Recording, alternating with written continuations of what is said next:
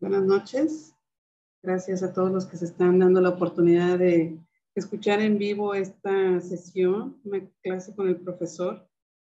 Eh, hoy la sesión la presentará el doctor Raúl Gerardo Ramírez, oncólogo médico. Se encuentra en el Centro Estatal de Cancerología en Chihuahua, con una alta especialidad en cáncer de mama. El doctor, además, como ya escucharon, nos ayudó a diseñar eh, este módulo de cáncer de mama. Y el tema de hoy, pues, son las terapias adyuvantes y neoadyuvantes para cáncer de mama HER positivo, tres cruces, en enfermedad eh, localizada y localmente avanzada. Gracias, doctor Gerardo. No, al contrario, la verdad es que, eh, como siempre, quiero agradecer a la Escuela Latinoamericana de Oncología por la apertura para poder presentar estos temas de relevancia. La verdad es que la apertura a los oncólogos jóvenes pues es muy importante y pues siempre se agradece. Eh, pues hoy les quiero presentar los avances que hemos tenido en la enfermedad HER2 temprana, llámese temprana, tanto enfermedad temprana como localmente avanzada. Hay que recordar que la enfermedad temprana es hasta el estadio clínico 2A y a partir del estadio clínico 2B hasta el 3C la dividimos en, enfermedad localmente avanzada propiamente dicha. Esta es la agenda que tengo para compartirles a todos ustedes. Vamos a tocar un poco de introducción sobre la enfermedad HER2. Algo que los residentes siempre les tengo que decir es que hay que conocer la historia. Tenemos que conocer de dónde hemos aprendido, porque no siempre hemos tenido estas subdivisiones que, que hoy en día, pues, ustedes saben y dominan por completo de, las estadificaciones, eh, las clasificaciones moleculares. Y la verdad es que no muchas veces este, sabemos de dónde viene la información. Antes manejábamos la enfermedad en cáncer de mama como una sola enfermedad y hoy en día pues creo que eh, sabemos que es una enfermedad como todos los demás neoplasias altamente heterogénea. Quiero presentarles también las estrategias de tratamiento en cáncer de mama HER2, eh, todo lo que hemos tenido con los nuevos eh, advenimientos de nuevos TKIs de nueva generación, eh, anticuerpos eh, con drogas conjugadas, que hoy en día pues sabrán que están corriendo muchos ensayos clínicos, incluyendo México, como lo es trastuzumab deruxtecan, trastuzumab duocormacina y este patritumab deruxtecan, que es también un nuevo ADC contra HER3. ¿Cuáles son las estrategias del tratamiento HER2 eh, en, el terreno adyuvante, aquí quiero tocar mucho los tratamientos de optimización. ¿A qué le llamamos optimización al tratamiento? La optimización es dar el tratamiento que requiere la paciente de acuerdo a los factores de riesgo que se deben de llevar el día de hoy para poder nosotros personalizar el tratamiento en cáncer de mama HER2. Saber los factores, por supuesto, saber la evidencia, y saber cuál es la duración adecuada y los esfuerzos que hemos estado realizando o aprendiendo a lo largo del tiempo para poder brindar eh, tratamientos a la medida. Posteriormente, creo que uno de los temas que hoy en día fue eh, mucha discusión en muchos años y creo que hoy en día ya no hay discusión eh, es la enfermedad localmente avanzada por el término neoadyuvancia. En la neoadyuvancia siempre aprendimos a a decir que era lo mismo y que hoy en día con la biología molecular sabemos que no es lo mismo. Eh, por último, eh, algunos ensayos clínicos en los cuales pues los advenimientos con la inmunoterapia, la combinación con otros eh, ciclinas, con inhibidores de aromatasa, terapia antihormonal. ¿Y qué es lo que hacemos hoy con la enfermedad residual? Por supuesto, creo que tenemos con la enfermedad residual ya eh, un standard of care, dos standard of care, eh, que son neratinib y saben también el TDM1 en base al estudio Catherine. Y pues bueno, algunas conclusiones para llevar a casa. Como saben, el cáncer de mama es una enfermedad altamente heterogénea.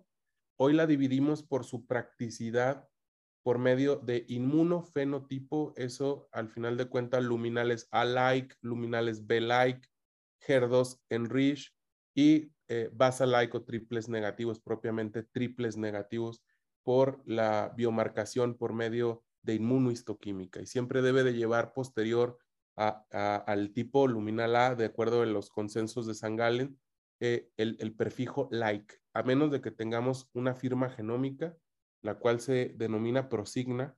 Esta firma, también denominada PAM50, nos permite clasificar molecularmente y propiamente dicho los tumores HER2 enriquecidos, luminales B, eh, basal-like, luminales A y algunos que denominaron el doctor Peró como normal-like.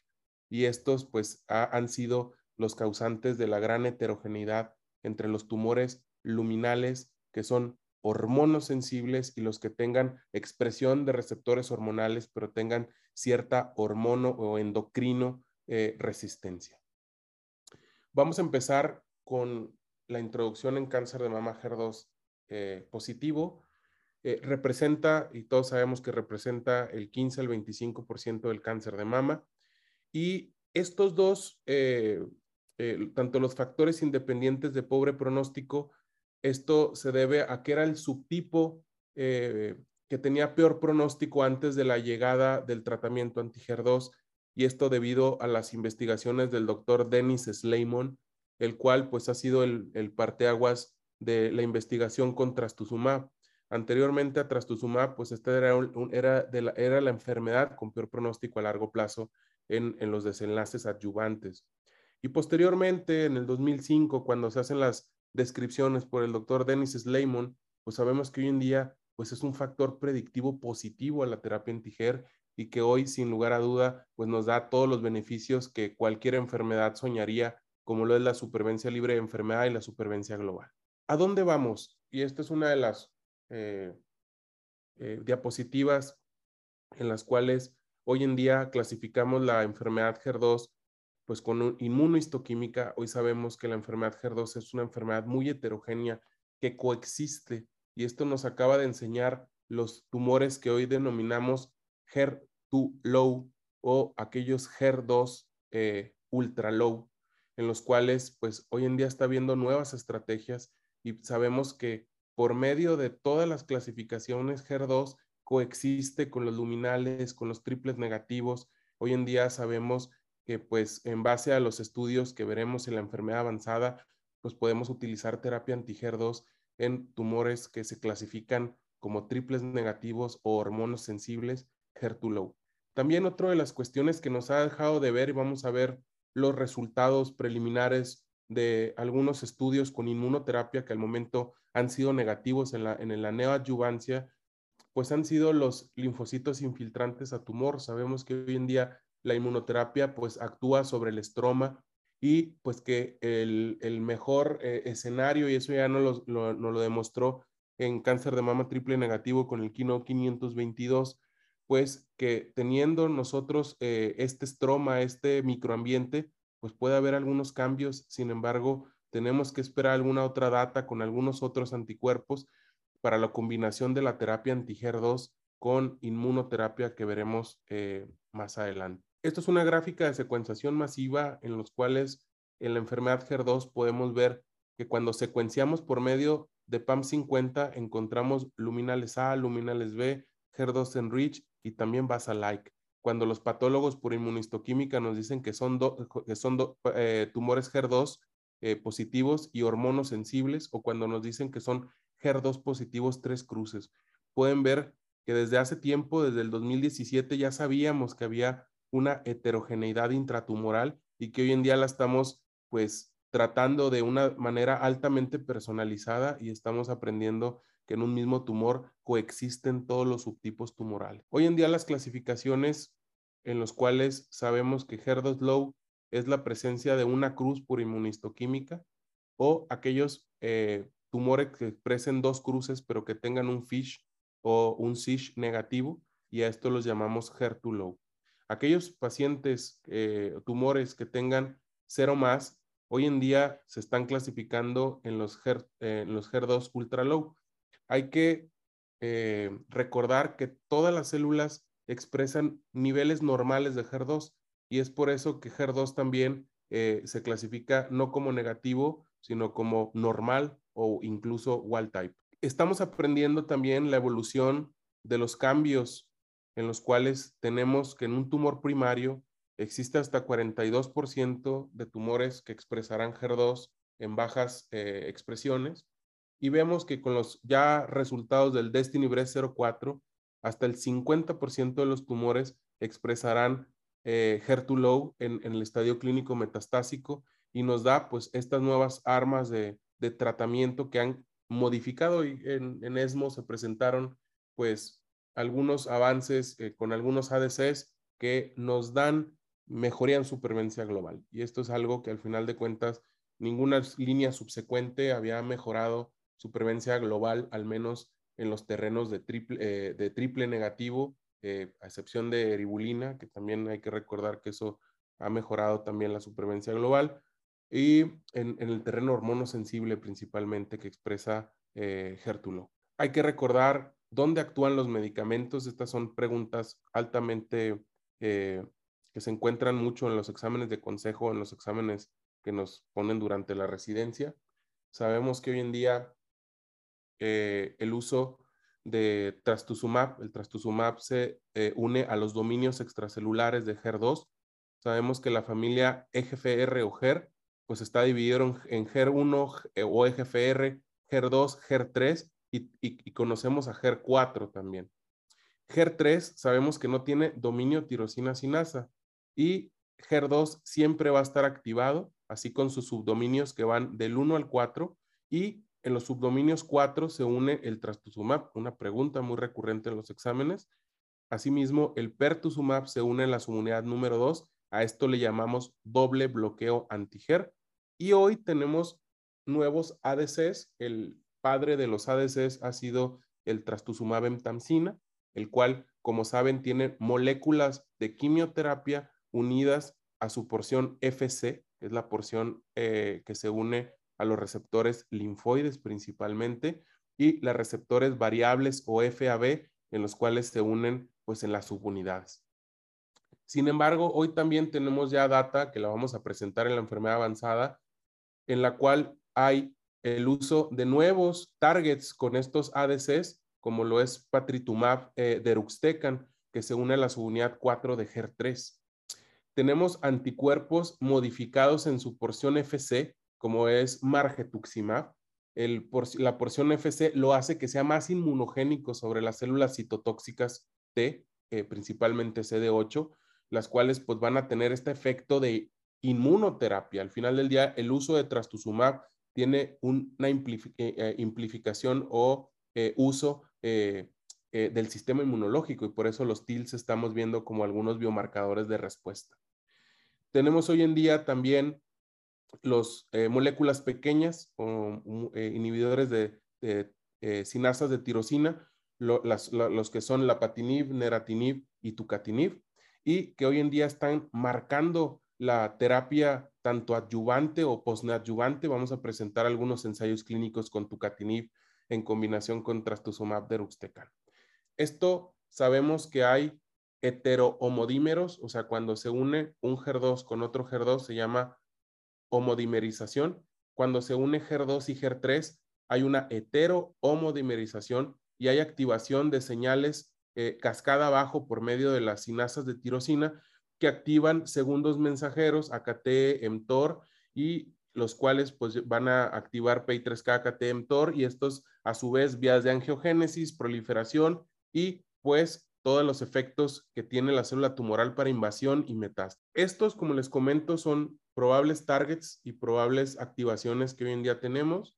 Tenemos pues el doble bloqueo que actúa principalmente en la heterohomodimerización y la activación de las células linfoides. Eso es algo muy importante que se acuerden porque todas las porciones pues tienen que haber sobre lo que hace hoy en día pues la reacción de, de inmunológica ante el cáncer múltiples vías y múltiples moléculas que se encuentran en ensayos clínicos con la activación de PI3K-mTOR, las probables eh, combinaciones que veremos en, en, algún futuro con inhibidores mTOR, eh, algunas otras como lo son eh, la vía hormonal, también el receptor de estrógeno y progesterona, pues sabemos que tiene que ver en la cascada bajo de proliferación en los triples positivos, o sea, aquellos pacientes que son eh, receptor de estrógeno, progesterona, HER2 eh, positivo o dobles positivos, tanto estrógeno o progesterona. Eh, la vía de de, los, de cómo actúan los ADCs o estos anticuerpos unidos a fármaco, hay que saber que el HER2 también se recicla y al hacer que se recicla es que cuando nosotros lo bloqueamos, pues la célula hace una endocitosis del receptor y en estos endosomas pues hay degradación del receptor y del anticuerpo y esta vía nos hace que degrade el, fármaco, el, el, anticuerpo y libera el fármaco quimioterapéutico que principalmente son inhibidores de topoisomerasa, como lo son los deruxtecanes, y inhibidores o de microtúbulos, como lo es la entamcina, que si los utilizamos de manera sistémica, serán más tóxicos que con este mecanismo de caballo de Troya que estamos observando. Entrando al tratamiento adyuvante, ¿cuál es el beneficio del tratamiento adyuvante en las pacientes con cáncer de mama? Hoy debemos de tener objetivos en los cuales se cumplen perfectamente en esta enfermedad. El tratamiento adyuvante debe de mejorar la supervivencia global de nuestros pacientes, debe de disminuir el riesgo de recurrencia por consecuencia, debe de disminuir o minimizar el riesgo de recurrencia de la enfermedad en términos de supervivencia libre de enfermedad o términos de supervivencia libre de recurrencia local. Minimizar anticuerpos, minimizar toxicidades a corto plazo y a largo plazo. Esto es utilizar o optimizar los esquemas del backbone de quimioterapia y calcular cuál será el beneficio absoluto de las terapias. Esto es lo que hemos aprendido con el tiempo. Esta revisión observamos, vean cómo los luminales A-like er, son los pacientes que tendrán mejor pronóstico cuando no damos tratamiento adyuvante sistémico. En segundo lugar, los luminales B-like.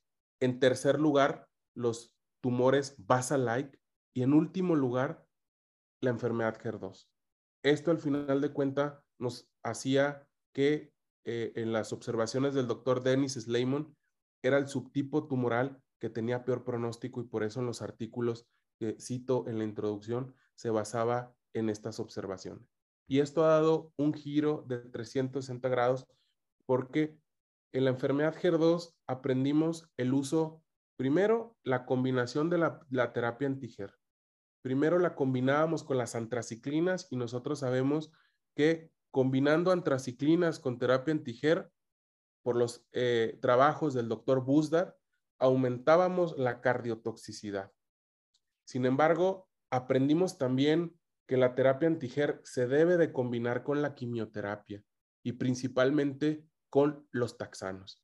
Y esta combinación con los taxanos hace una gran sinergia porque anteriormente nos preguntábamos cuál era la mejor estrategia, si concomitante o secuencial. Secuencial era primero dar la quimioterapia, terminábamos los esquemas ACT y, de manera posterior brindábamos el tratamiento antiger o de manera secuencial. Lo combinábamos con las antraciclinas, posteriormente con los taxanos y luego el mantenimiento hasta completar un año o dos, porque esta era otra de las preguntas, si dos años era mejor que dar un año y hoy sabemos que el estándar hoy en día, a pesar de los, de los estudios de, de Persephone o los estudios que vamos a ver como el FAR, pues son estudios que hoy nos permiten en algún subgrupo de pacientes brindar seis meses.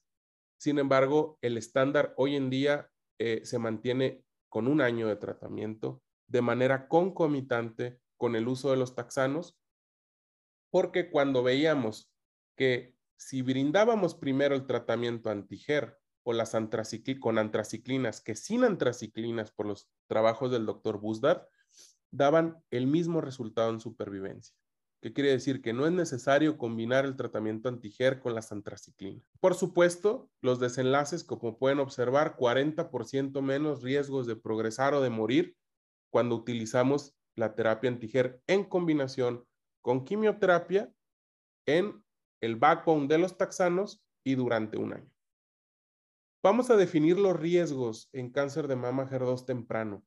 Y la definición internacional de alto riesgo son aquellas pacientes que presentan mayor, más de 10% de riesgo de recurrencia, que presenten enfermedad residual en la mama o en la axila o cualquier enfermedad con ganglios positivos.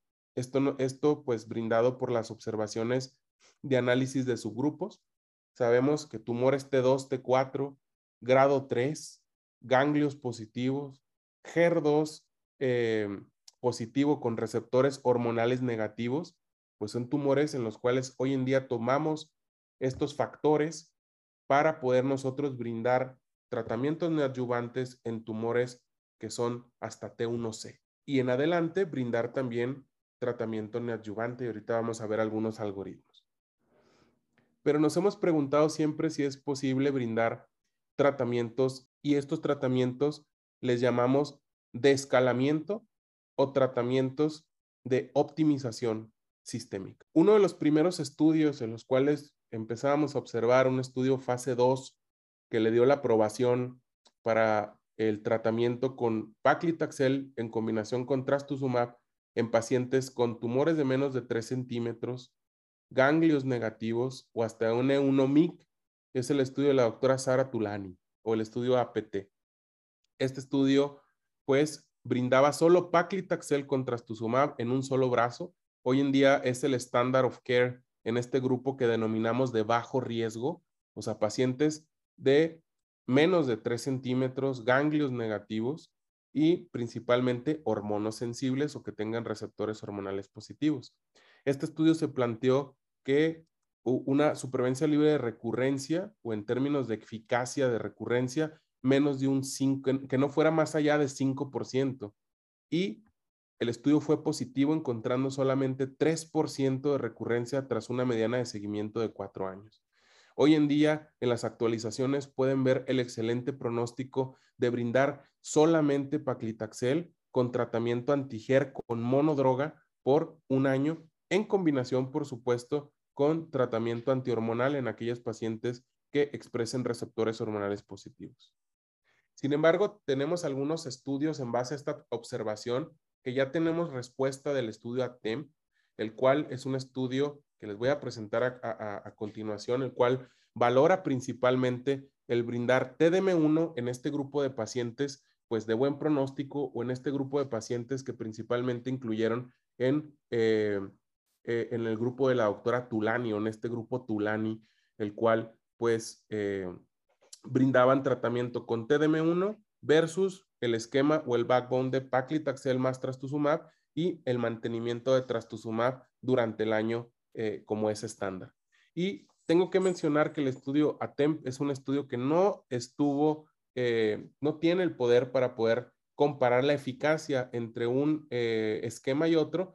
Sin embargo, sí algunas toxicidades y algunos otros desenlaces en los cuales, pues, nos hace pensar y, al final de cuentas, el objetivo primario que era comparar esta este, supervivencia libre de enfermedad tres años eh, no entre los esquemas, sino cada uno de los esquemas y la incidencia de toxicidades relevantes en comparar un esquema versus otro. Como pueden ver, pues prácticamente la supervivencia libre de enfermedad cuando comparas el TDM1, pues vemos que no hay una diferencia estadísticamente significativa entre los esquemas.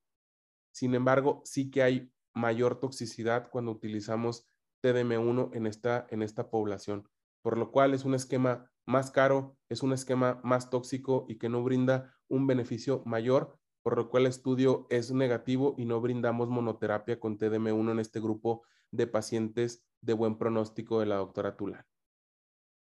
¿Qué pasa cuando tenemos nosotros la enfermedad propiamente dicha localmente avanzada, pero aprendimos con este estudio que vamos a presentar, en el cual es el estudio Affinity, este estudio de eh, Affinity es un estudio que diseñó la doctora Sandra Swain, en el cual el objetivo primario era valorar la supervivencia libre de enfermedad, el objetivo secundario, valorar la supervivencia global y supervivencia libre de enfermedad. Y en este grupo queríamos ver el efecto de la adyuvancia con el doble bloqueo en aquellos pacientes, tanto con ganglios positivos como con ganglios negativos. Y algo a destacar en este estudio es que estaba estratificado precisamente o estaba preplaneado con pacientes con enfermedad ganglionar positiva y negativa. Y antes de aprender eh, en este tiempo histórico el gran beneficio que nos da hoy en día la neoadyuvancia, porque quiero mencionar que la neoadyuvancia en cáncer de mama HER2 eh, en triple negativo, hoy en día es el standard of care. Hoy en día el estudio Affinity, quiero mencionar que es un estudio meramente histórico y hoy en día es un estudio que nos enseñó quiénes se benefician del tratamiento con el doble bloqueo. Entonces, podemos ver para la supervivencia libre de enfermedad invasiva, que fue el, objetivo primario, pueden observar que hay una diferencia estadísticamente significativa eh, a 3 y a 6 años. Y podemos observar que cuál es la población que se beneficia o en quiénes debemos de utilizar el tratamiento adyuvante tanto con esquemas de no antraciclinas, como lo es el TCHP o el esquema ACTHP que son el esquema con antraciclinas. Podemos observar que la población que se beneficia es la población con ganglios positivos. Y esto quiero que se lo graben bien porque es, eh, nos da la respuesta en quién continuar por extrapolación el, doble bloqueo anti-HER2. Porque dicen, bueno, pues si tiene respuesta completa con el tratamiento, le damos monodroga con puro trastuzumab. Sí, pero Affinity nos mostró que todo paciente con ganglios positivos debe de llevar doble bloqueo antiger. Entonces, independientemente de que tenga respuesta completa con la terapia antiger, hoy en día los algoritmos eh, en, todos los paneles de expertos se acepta que pacientes que tuvieron adyuvancia y que sabemos que tenemos ganglios positivos, se continúe la terapia antiger. También tenemos alguna otra evidencia que vamos a ver con el estudio de Berenice que utilizó dosis densas y doble bloqueo antiger y pues eso también es la evidencia que hoy tenemos para continuar el doble bloqueo o dejar bloqueo simple. Si hoy en día ustedes brindan tratamiento neoadyuvante en pacientes con ganglios negativos, ¿sí? Y dieron doble bloqueo, es en, este, en este grupo de pacientes les pueden continuar el año con la pura monoterapia de trastuzumab, pero si tuvieron ganglios positivos, la recomendación hoy en día es continuar con el doble bloqueo antigeradjuvante. Hoy tenemos que no hay una diferencia estadística en supervivencia global. Esto lo presentó eh, en el 2021 la doctora Martín Picard, que es una de las grandes maestras de la enfermedad HER2. Y siempre nos preguntamos si el uso de TDM1 en el terreno neoadyuvante podría mejorar pues las tasas de, supervivencia libre de enfermedad invasiva.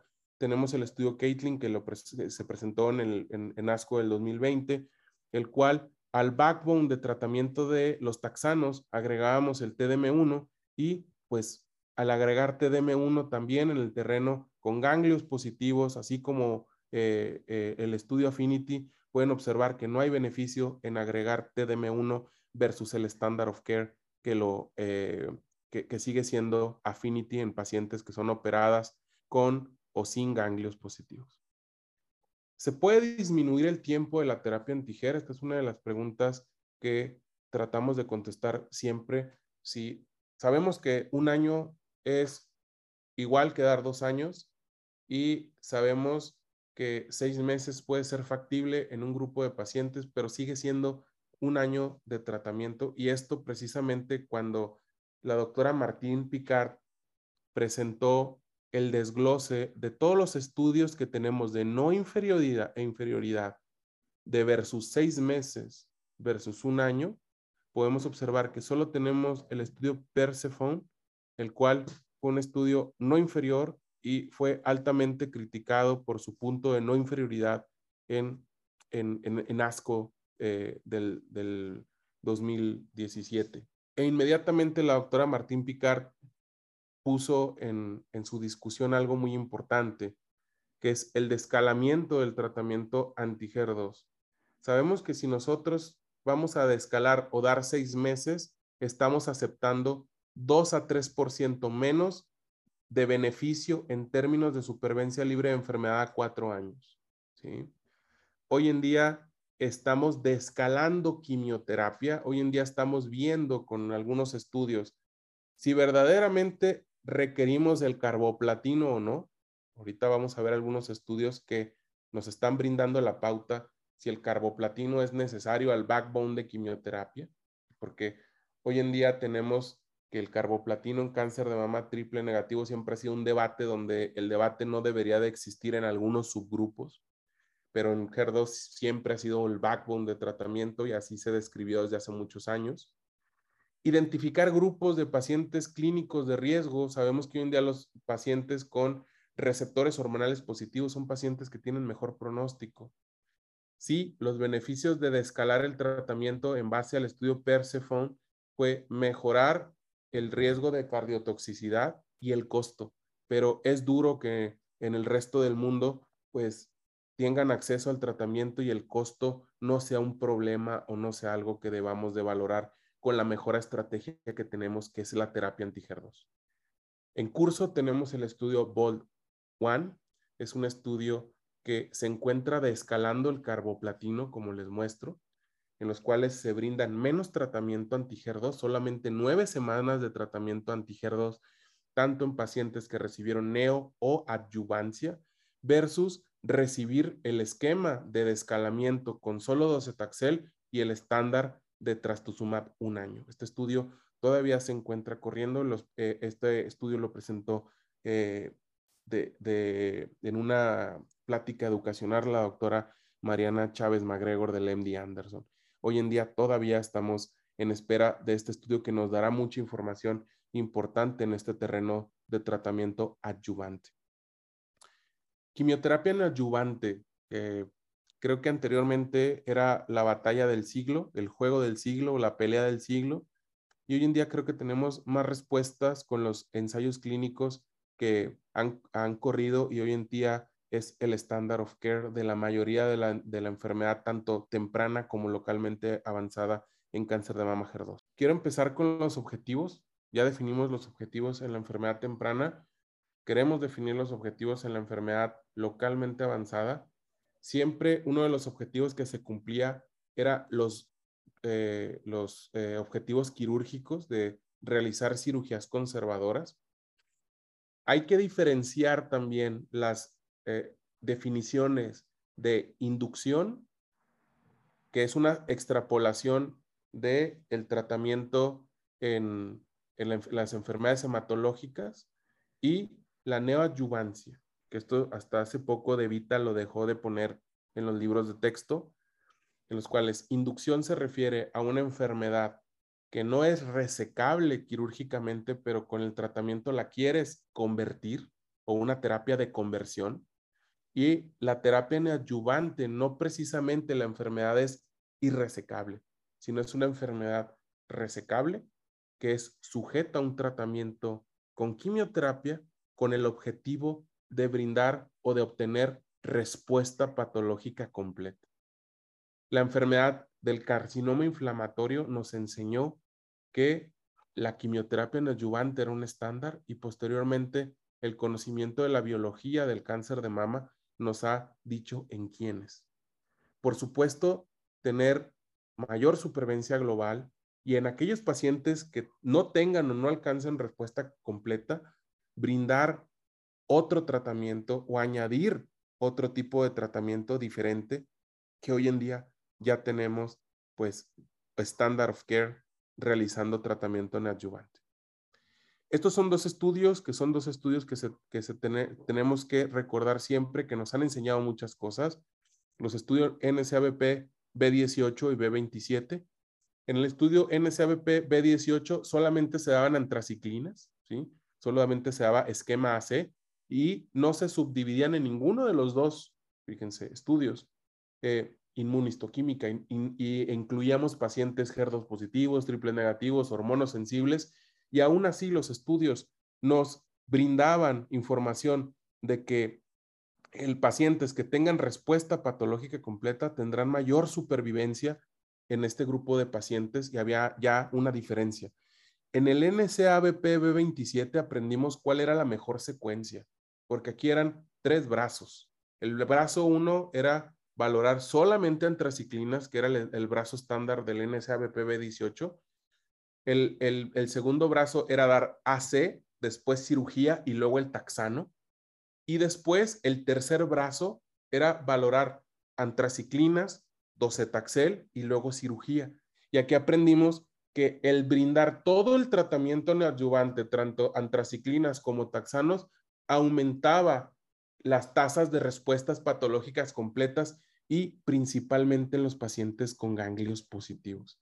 Aquí quiero invitarlos a que vean las discusiones de estos estudios y los autores nos invitan a que los pacientes que tengan respuestas patológicas sean aquellos pacientes que puedan tener un descalamiento o que no requieran todo el backbone de tratamiento sistémico. Desde entonces ya empezábamos a aprender que no todos los pacientes se deben de tratar igual. ¿Cuáles son las definiciones que hoy en día nos llevamos de llegar a casa? Tenemos las definiciones como respuesta patológica completa. Hay que recordar que antes de un tratamiento oncológico o cuando ya brindaste tratamiento con quimioterapia, se debe de acompañar con una YP.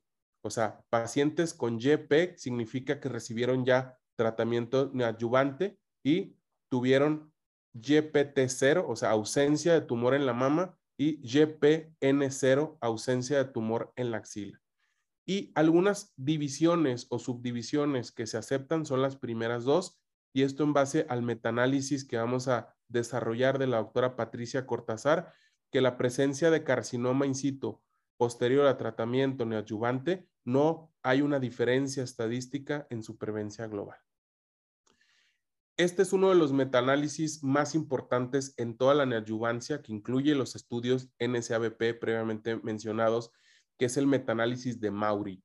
En este metaanálisis, una de las cuestiones que aprendimos y es algo que nos puso en duda mucho tiempo, es que brindar neoadyuvancia o adyuvancia sin realizar diferencia biológica o por inmunofenotipo, no hay una diferencia en supervivencia global ni eh, eh, o progresión de la enfermedad o supervivencia libre de enfermedad o en términos de muerte.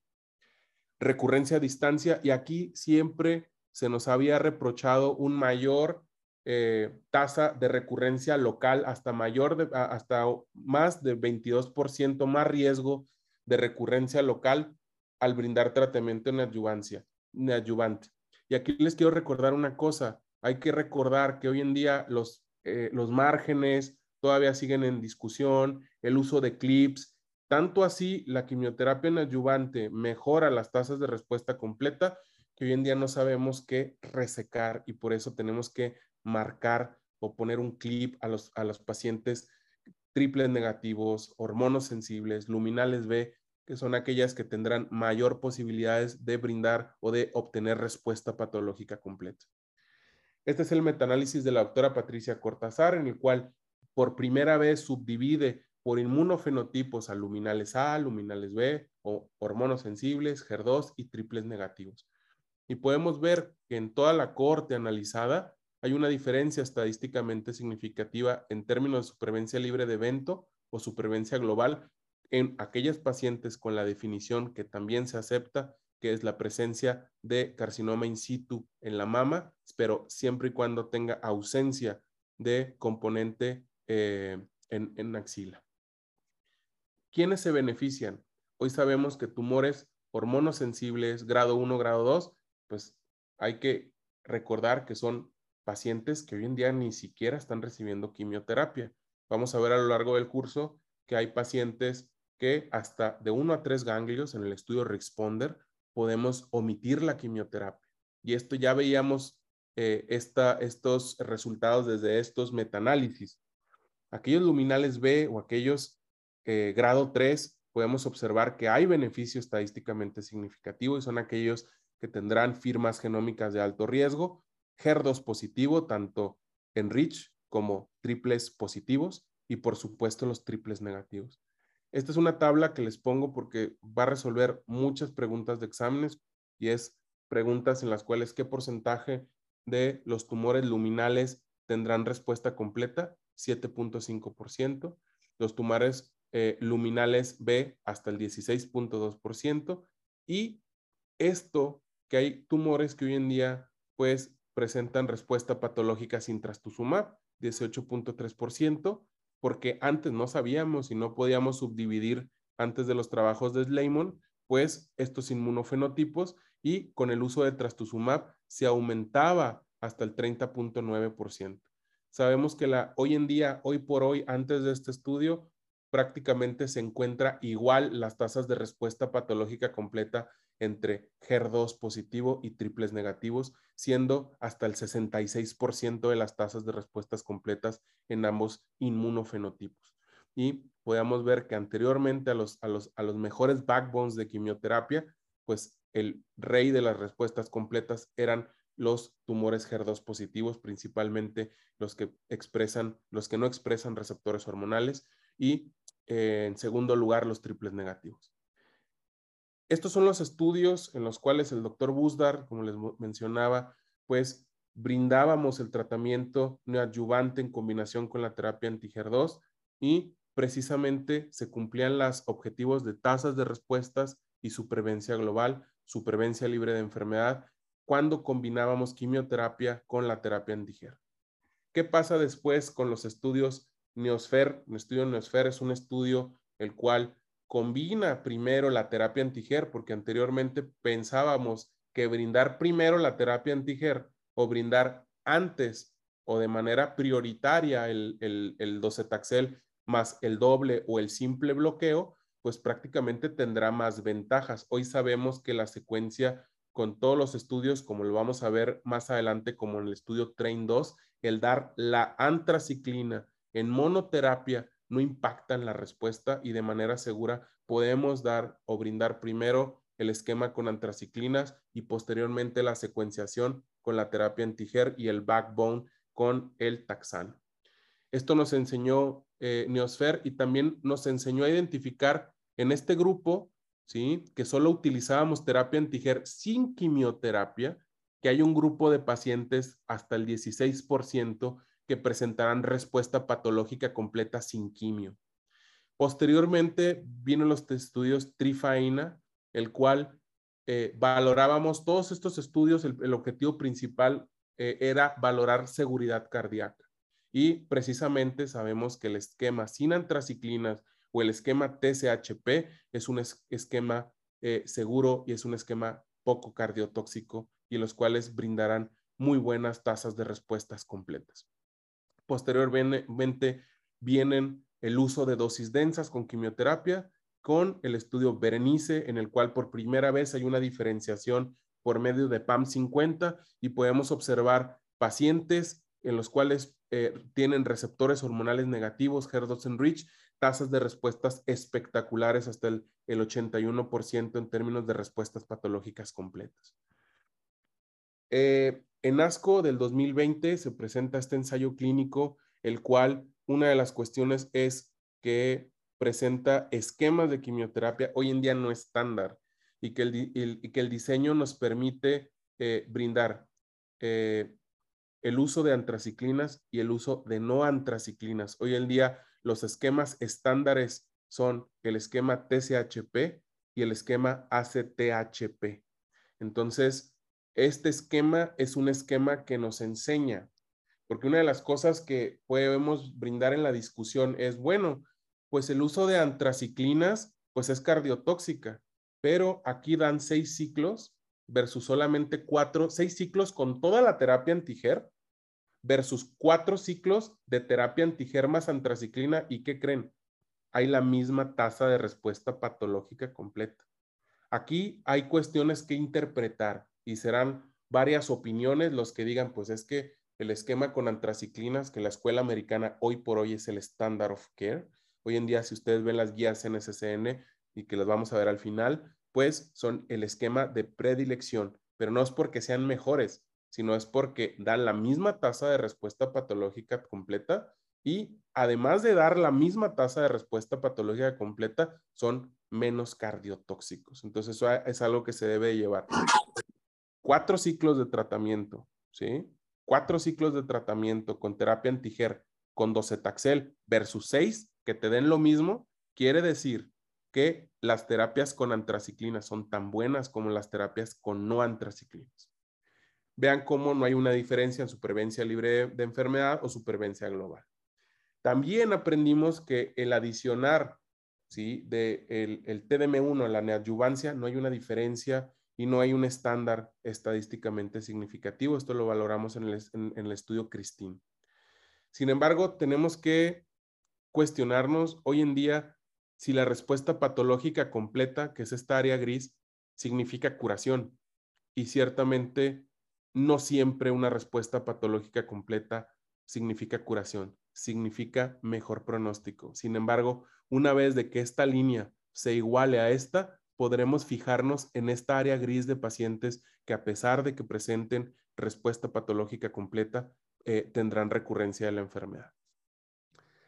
Hoy en día viendo entonces que aquellas pacientes que, no presentan respuesta patológica completa, que brindamos esquemas tanto con antraciclinas o, o, sin antraciclinas, con el doble bloqueo antiger, que son llevadas a un control local y que hoy en día valoramos el residual cáncer borden o el clásico YPT eh, en segundo lugar, en el cual pacientes que tendrán enfermedad residual, hoy en día no brindamos lo mismo, sino que cambiamos de estrategia o agregamos estrategias. Aquí también ya falta el uso de Nira, eh, eh, Niraparib y esto pues valorado en el estudio Extenet y este año ya tendremos el lanzamiento de Niraparib aquí en México.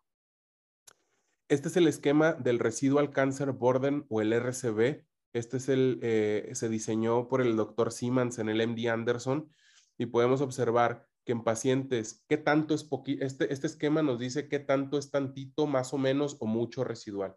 Entonces tenemos las tasas de respuesta patológica completa. Vean cómo hay una diferencia en tener RCB1, RCB2 o RCB3. Entonces tenemos comportamientos de pronósticos diferentes de acuerdo a la cantidad de enfermedad residual.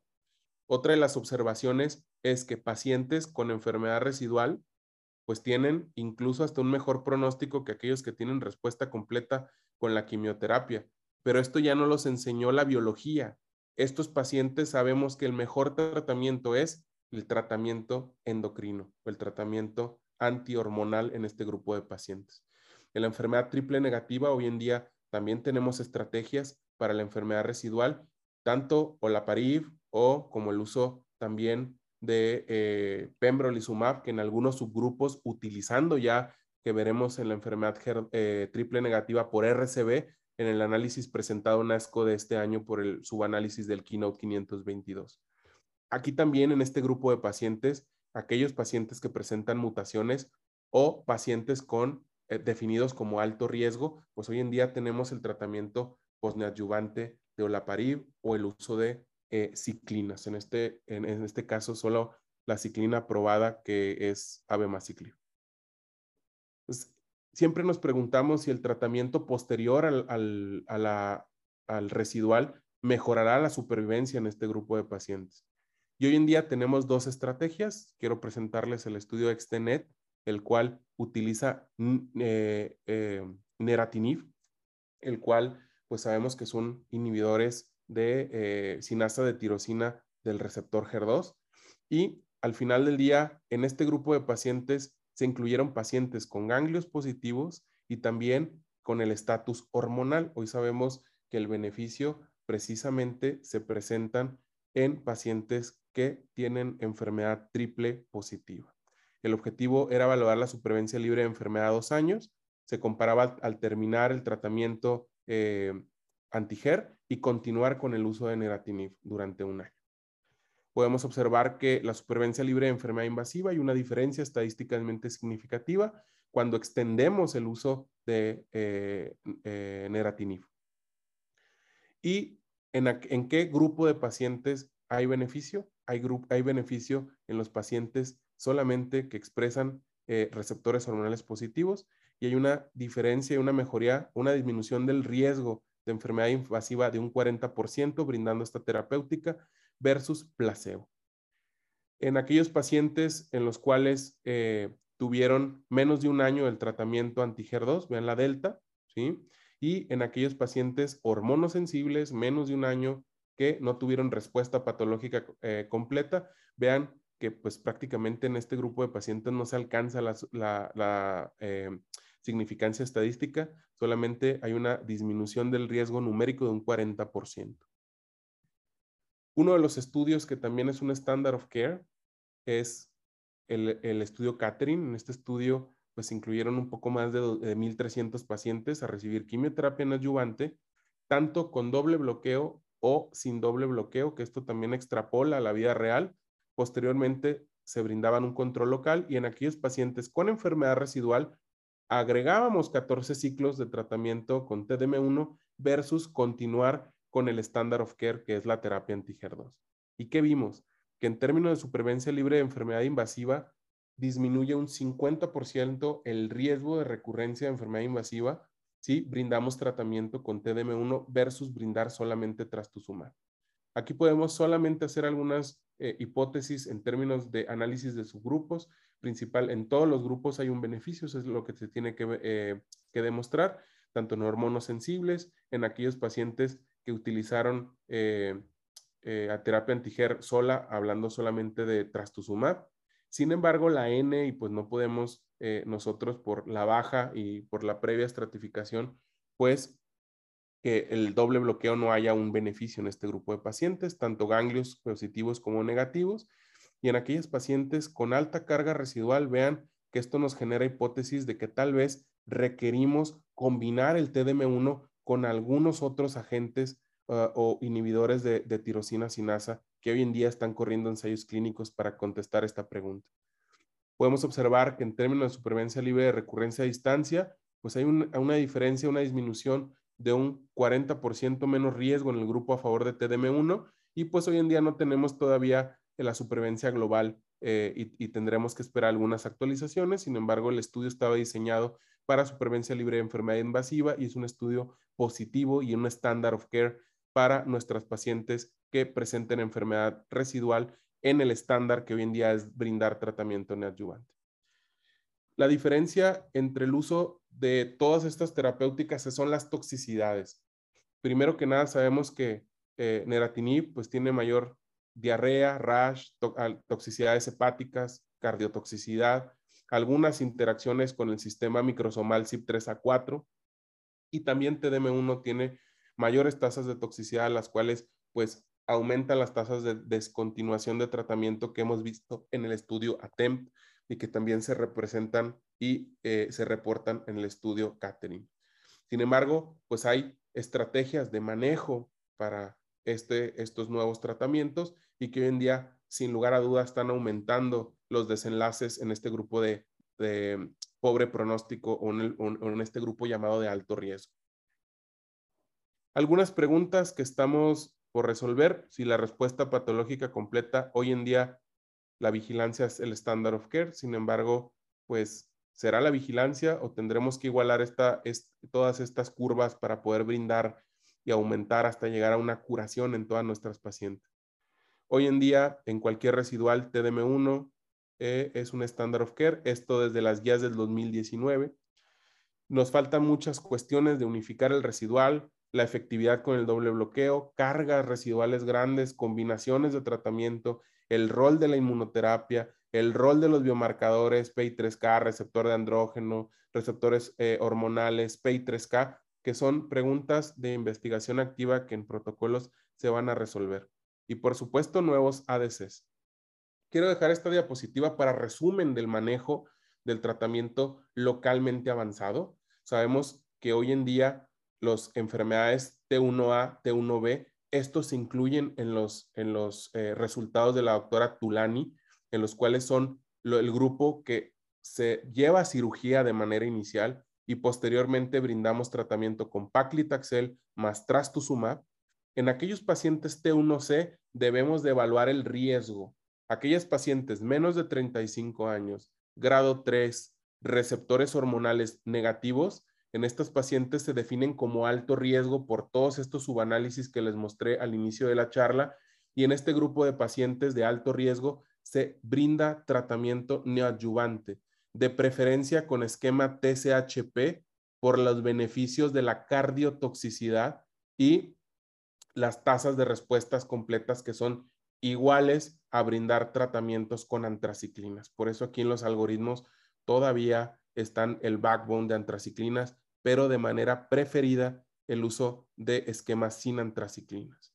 Posteriormente, llevar a tratamiento quirúrgico y aquellas pacientes en los cuales presenten receptores hormonales positivos, brindar tratamiento antihormonal y en aquellas pacientes que tengan enfermedad residual, sabemos hoy en día que tenemos la evidencia de dar TDM1 o el uso de neratinib por el estudio de Extenet. Ahora, aquellas pacientes que tendrán respuesta patológica completa por la definición de la doctora Cortázar, en aquellas pacientes que tenían previamente ganglios positivos, agregar pertuzumab hasta completar un año.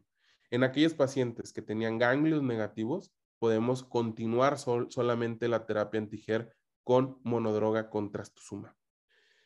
Estos son para, para terminar, pues prácticamente lo que nos dicen las guías internacionales y posteriormente a desglosar toda la información que hemos visto, podemos comprender en quiénes vamos a utilizar Pacli trastuzumab, en quiénes vamos a utilizar TSH, o sea, pacientes adyuvantes en los cuales, o neoadyuvantes, en los cuales pues, no tengan ganglios positivos, que sea un, probable eh, eh, estándar of care. Sin embargo, la gran mayoría de los pacientes, el estándar hoy en día es el utilizar el esquema TSHP con pertuzumab.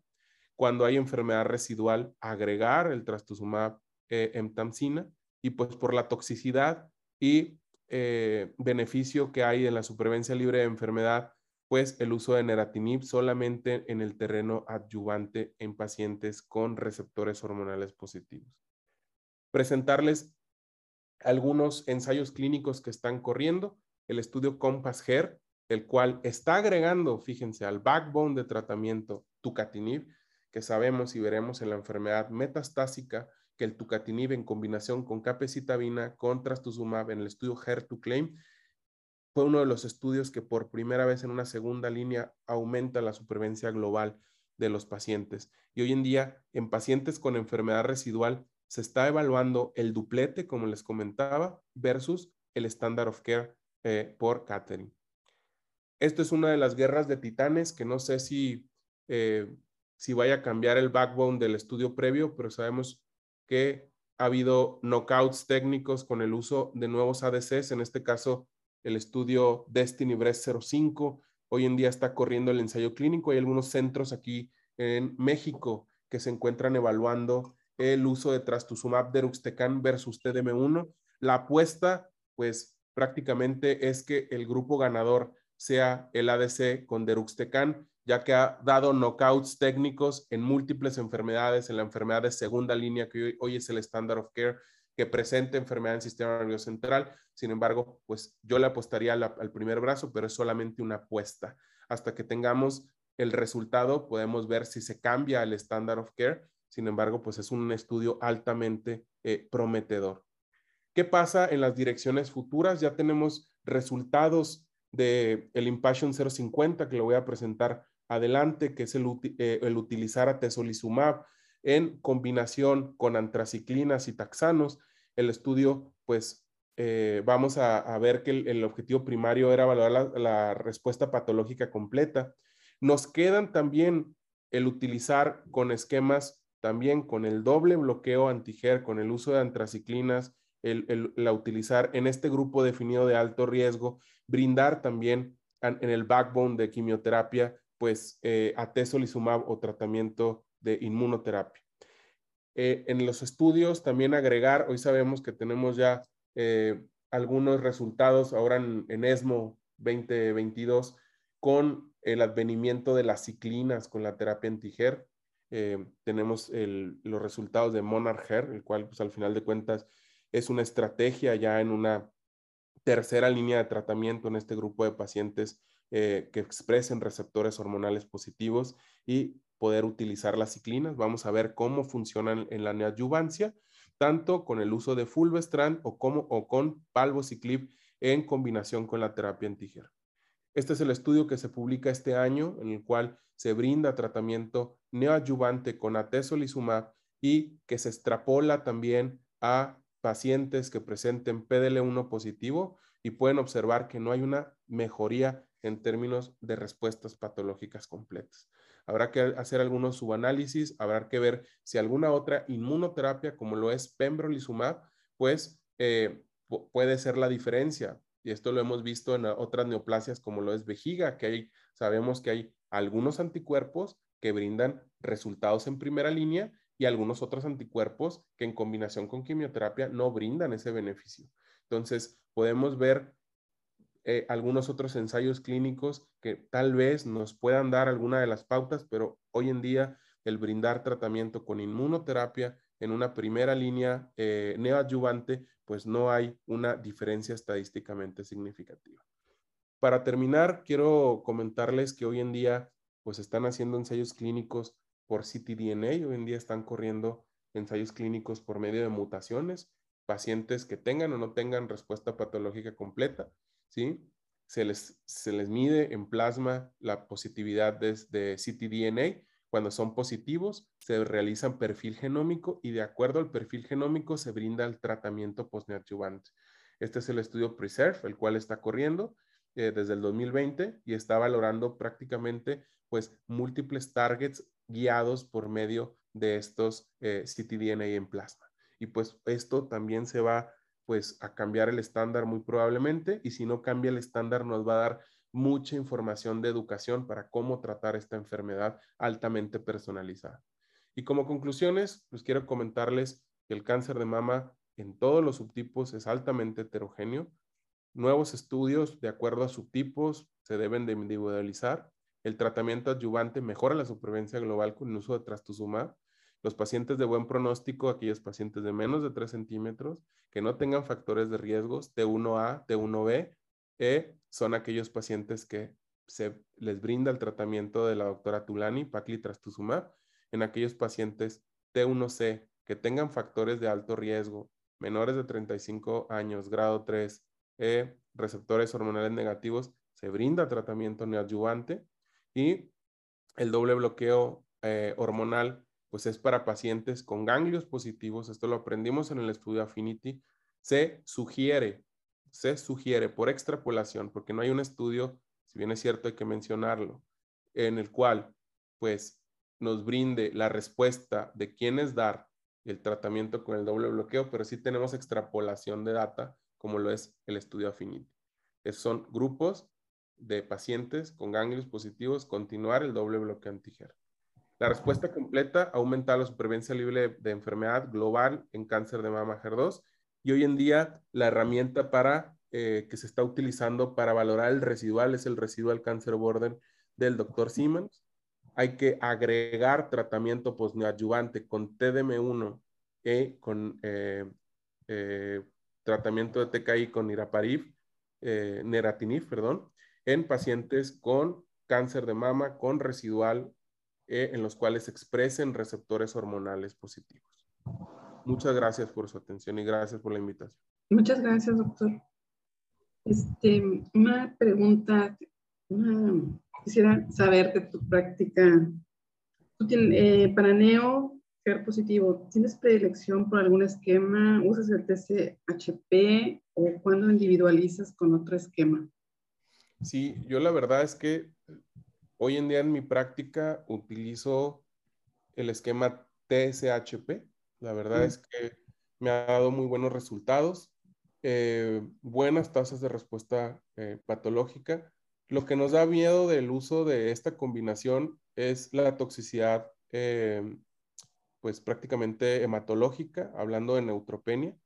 Tenemos que recordar que el esquema TCHP es un esquema de alto potencial de neutropenia y fiebre, el cual siempre debemos de dar profilaxis primaria con factores estimulantes en los pegilados se deben de administrar 24 horas después de la administración de la quimioterapia. Y la verdad es que algunos ajustes, como lo es el carboplatino, a veces que hay toxicidad con el ABCD5 este, o el ABCD4, cuando hay toxicidades hematológicas, me han funcionado muy bien.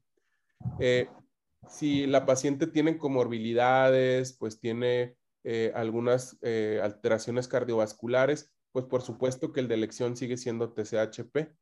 Hoy por la ventaja que hay cardiovascular, utilizo TCHP, pero la verdad es que el uso de antraciclinas, si no tuviera o, o, si no tuviera esta desventaja, la verdad es que todavía en algunos grupos de pacientes sin comorbilidades, pues sí las he utilizado en, algunas ocasiones. Pero, pero esto a la hora de que sale el estudio Train 2, yo a todas las pacientes, tengo que ser sincero, les doy TCHP. Y seguramente pues ya tienes este, mucha experiencia en manejar Capsila o TDM1 en la adyuvancia post-neo. Sí. ¿Te ha tocado ver pacientes con trombocitopenia? ¿Has tenido que suspender tratamientos o cómo lo has manejado? Sí, solamente he tenido una sola paciente que me ha, que me ha hecho trombocitopenia precisamente este, en las últimas dosis del TDM1. Es una paciente joven, la cual eh, tenía un tumor T2N1M0 y es dentista, recuerdo perfectamente su caso. Tiene mutación BRCA positivo. Hoy en día no tenemos data de, si agregar, por ejemplo, la PARIP con, en esta enfermedad HER2, pues mejoraría los desenlaces que lo está haciendo en hormonos sensibles y en triples negativos, pero es una pregunta interesante. Eh, en esta paciente, en el último ciclo, la verdad es que no le pude brindar el tratamiento eh, por toxicidad hematológica. Hoy en día ya tiene recuperación hematológica, pero tardé prácticamente dos meses en que se recuperara la médula. El resto de los pacientes que he utilizado tratamiento eh, posneadyuvante me lo han tolerado muy bien. A muy pocas por toxicidades hematológicas o hepáticas les he tenido que ajustar la dosis, pero la verdad es que es un tratamiento bastante tolerado y que pues la verdad es que cambia la, el pronóstico de este grupo de pacientes. Gracias. Bueno, pues lo que has mencionado hasta ahorita, que podemos decir que es el estado del arte del manejo de, de la enfermedad GER localizada y localmente avanzada, ya vemos pues un giro eh, en todo el manejo, en el pronóstico de los pacientes y pues dado principalmente por, por, este, por los avances en el tratamiento. ¿no? Inclusive, como ya mencionas también, pues cambios en la, en la terminología, que ya tenemos que aprender eh, el término low, ultra low, la reclasificación de, la, de, los, de las pacientes desde el punto de vista patológico para, para, hacer, para definirlo. Y también como ya nos mostraste, pues esto va a seguir cambiando, ¿no? El triple positivo, el que tiene braca. Todavía más, muchas preguntas. Sí, tenemos muchas preguntas y ahorita en la oncología están saliendo muchas respuestas antes de que estemos completando preguntas. Entonces, se mejora en la primera línea y ya no sabemos qué hacer en líneas subsecuentes. Por ejemplo, ¿qué hacemos cuando una, una paciente progresa a TDM1 con Catherine? ¿Qué hacemos? ¿No? Creo que hoy no tenemos la respuesta y en estos foros siempre decimos ensayo clínico pero tenemos los pacientes mañana o pasado mañana y vamos a tener que actuar con una categoría 3 y sabemos pues que tenemos pacientes que han progresado a TDM1 y que utilizamos trastuderuxtecan en los ensayos clínicos y pues al final de cuentas pues funciona. Entonces podemos utilizar trastuderuxtecan como una recomendación sin evidencia, esa es la verdad, ¿sí? O el estudio HER2CLAIM, que es capecitabina, eh, trastuzumab y tucatinib, que incluyó pacientes que progresaron a TDM1, que precisamente está pasando cuando te progresan a TDM1 en la, en la neoadyuvancia o en la enfermedad residual. Esta es una recomendación. Obviamente la respuesta debe de ser evaluada en ensayos clínicos. No sé si alguien tenga algún comentario para el doctor o alguna pregunta. Bueno, creo que no. Muy bien, doctor, pues muchas gracias. Gracias por la colaboración y el esfuerzo. Sabemos que este, estás muy ocupado, pero pues eres de los expertos, aparte de los profesores de lo más, este, que más contribuyen. Y pues te agradecemos mucho. Este, muchos saludos a, Chihuahua. Un placer estar con ustedes. Gracias por su atención y pues eh, vamos a seguir adelante. Gracias. Gracias, gracias a todos.